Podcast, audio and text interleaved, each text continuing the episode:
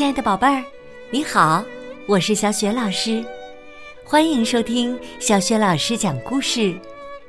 也感谢你关注小雪老师讲故事的微信公众账号。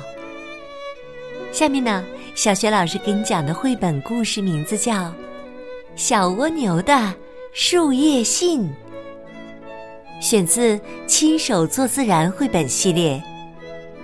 文字是来自韩国的作家金承恩，绘图李昭镇，译者李春红。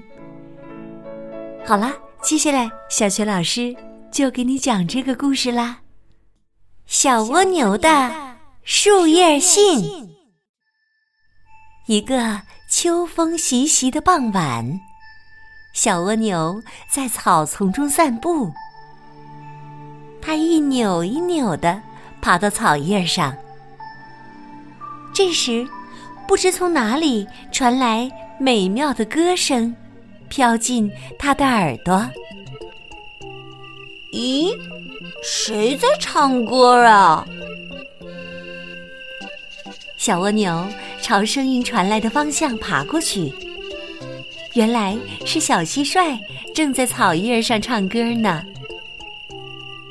叽叽吱，叽叽吱，叽叽吱，叽叽吱。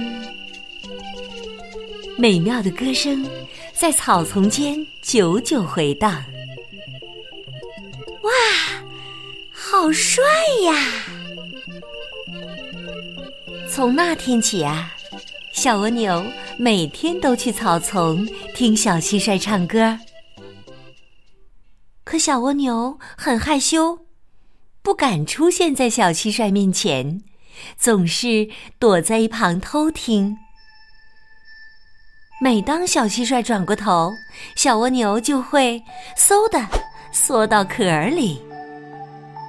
小蜗牛有了心事，变得闷闷不乐。有一天，蜘蛛从树上爬下来。问道：“小蜗牛，你怎么不高兴啊？”“唉，我想和小蟋蟀交朋友，可是不知道该怎么办。”“哎，不如你邀请他去湖边看月亮吧。对了，听说呀，小蟋蟀喜欢花儿。”小蜗牛摘了一朵最漂亮的花儿，想送给小蟋蟀，还一遍又一遍的练习着要说的话。嗯嗯嗯，小蟋蟀，你愿意和我一起去湖边看月亮吗？最后啊，小蜗牛鼓足勇气，叼着花儿去找小蟋蟀。没想到，居然这么巧！小蜗牛在路上碰到了小蟋蟀。小蜗牛，你好，你要去哪儿啊？突然遇到小蟋蟀，小蜗牛非常紧张，它甚至都没问个好，就嗖的一下缩到壳里，更别提把花送给小蟋蟀了。失败了。小蜗牛很伤心。蝴蝶翩翩飞过来，说道：“如果不好意思当面说，写封信怎么样？”啊，写信！哦，这个主意太好了！小蜗牛开始写信，它在树叶上一扭一扭的爬着。一点一点的啃着，小蜗牛爬过的地方留下了密密麻麻的小洞。小蜗牛拜托蚂蚁们帮忙，把信放在小蟋蟀经常走的路上，然后自己藏在叶子后面，等着小蟋蟀。小蜗牛的心砰砰乱跳。小蟋蟀终于出现了，就在这时，突然刮起一阵风，将树叶信高高吹起。树叶信在小蜗牛的头顶打了个转儿，飞走了。又失败了，小蜗牛非常伤心，躲在草丛里嚎啕大哭起来。泪水滴落在草叶上，像晶莹的露珠一样闪闪发光。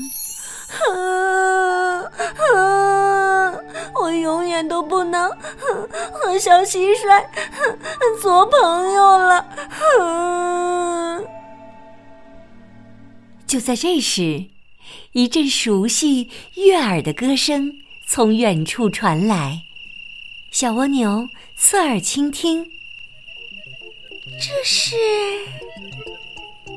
叽叽吱，叽叽吱，歌声越来越近。小蜗牛抬头一看，呀，是小蟋蟀！是啊，小蟋蟀就站在小蜗牛面前。小蟋蟀对小蜗牛说：“其实上次见面就想告诉你了，我想和你做朋友。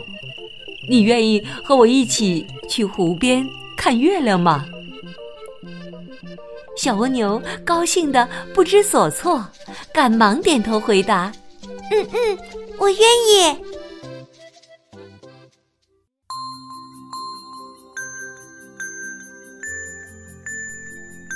亲爱的宝贝儿，刚刚你听到的是小雪老师为你讲的绘本故事《小蜗牛的树叶信》，选自《亲手做自然》系列绘本。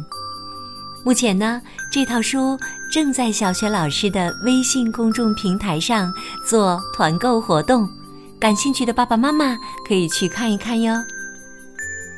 在故事当中呀，小蜗牛想和小蟋蟀做朋友，但是呢，它太害羞了，看都不敢看一眼小蟋蟀。小蜗牛伤心的哭了，伙伴们纷纷赶来为它出谋划策。那你还记得小伙伴们都为他出了哪些好主意吗？宝贝儿，如果你知道问题的答案，欢迎你通过微信告诉小雪老师和其他的小伙伴儿。小雪老师的微信公众号是“小雪老师讲故事”，关注微信公众号啊，就可以第一时间听到小雪老师每天更新的绘本故事。而且可以非常方便的听到小雪老师之前讲过的一千个故事。想和我成为微信好朋友，也可以到微信公众平台上找一找小雪老师的个人微信号。好了，我们微信上见。